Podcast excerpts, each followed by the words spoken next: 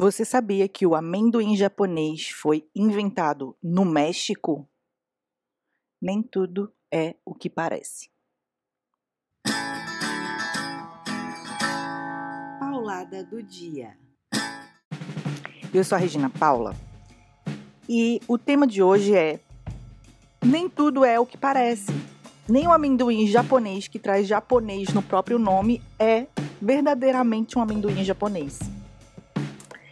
De acordo com fontes da internet, e a gente não sabe se são fontes fidedignas, o amendoim do tipo japonês tem origem no México e não no Japão. Porém, em 1945 foi inventado por um imigrante japonês, Yoshigei Nakatani, que vivia no México. Então, vamos desconstruir isso, né? Nem tudo é aquilo que aparenta ser. E aí eu fico pensando em como a gente julga, né? É, recentemente eu tava com a minha amiga Agatha. Oi, Agatha. A gente foi dar um rolezinho de pandemia no Farol da Barra, porque é de graça. E a gente aproveitou para comer um acarajézinho. Coisa que eu não fazia há mais de oito meses. Dar rolê. Ser sociável. Comer acarajé tomar vento salgado na cara. Esse tipo de coisa. Quando eu estava com a Agatha, Agatha sentada no murinho, na orla, aqui na minha cidade, aconteceu um episódio muito exótico. Nesse episódio, uma mulher que era vendedora de lanches ambulante ali na Barra pediu para que a gente olhasse o fogareiro e, e, e a caixa térmica dela, que ela vendia queijo coalho na brasa, e pediu que a gente desse uma olhada porque ela precisava ir no banheiro. E a gente falou: pode ir, a gente vai olhar. Ela foi ao banheiro tranquilamente, voltou e falou assim: ah, vou passar álcool em gel na mão. Aí passou álcool em gel, mas ficou prestando atenção na nossa conversa. E uma hora eu e a Agatha falando conversas espirituais, porque a gente é evangélica ela perguntou: vocês são evangélicas? E a gente, sim, somos evangélicas. Como se fosse uma grande coisa, somos evangélicas. Ela, que bom, porque eu achei que vocês fossem um caso.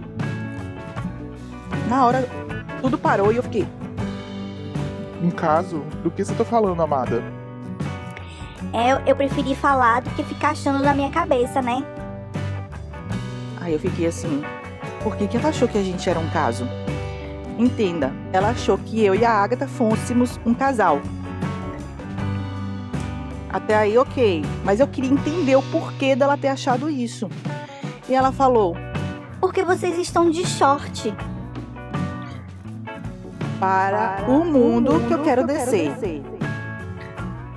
Novembro de 2020 e ainda tem gente achando que short é pecado? Primeiramente, eu não estava usando short. Eu não tenho idade para usar short. Eu não tenho perna para usar short. Compreende? Eu estava usando uma bermuda meio short no meio da perna. Eu moro em Salvador, Bahia. É verão. Eu estava turistando, passeando, sentada na grama e nos murinhos. Então eu não ia de saia, né? Nem de calça jeans. Mas enfim, aí eu olhei ela estava usando saia. E aí eu pensei, hum, igreja de usos e costumes. Mas daí você achar que eu sou homossexual, por exemplo, só porque eu estou de short, eu achei aquilo bem exótico, eu fiquei bolada. Não pelo fato de ela ter achado que eu era homossexual e eu era o caso com a Agatha. Eu fiquei bolada porque ela julgou. Ela fez um julgamento porque na igreja dela não se usa short e alguém provavelmente fez essa associação na mente dela. Quem usa, mulher que usa short é sapatão ou coisa do gênero. E aí eu lembro do, do texto de 1 Samuel 16, 7, que foi o próprio Deus que falou isso sobre Davi para Samuel. Quando Samuel foi à casa de Jessé contar quem é que ia ser o rei de Israel. E aí o texto diz o seguinte: Porém, o Senhor disse a Samuel: Não olhe para a sua aparência, nem para a sua altura, porque eu o rejeitei. Porque o Senhor não vê como o, ser humano vê. O, sen o ser humano vê o exterior, porém o Senhor vê o coração.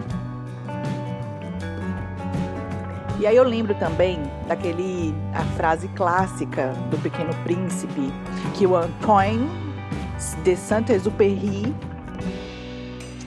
diz que é só se vê bem com o coração, o essencial é invisível aos olhos.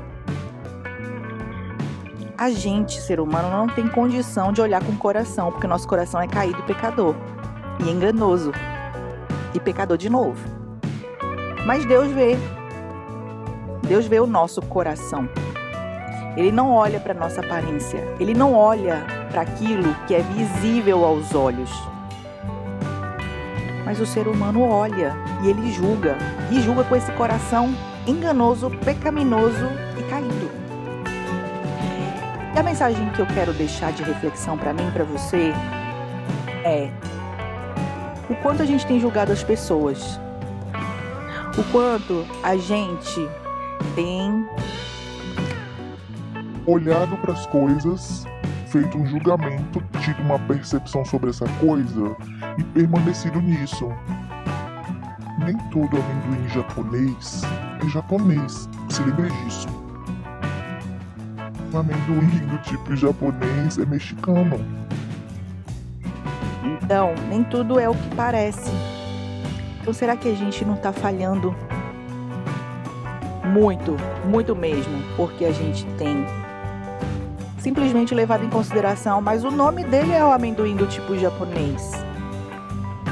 Não importa se ele é mexicano.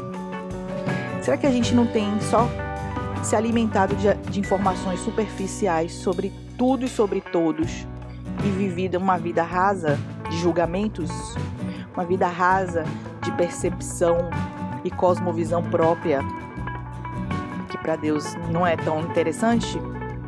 Vamos ler a Bíblia, gente.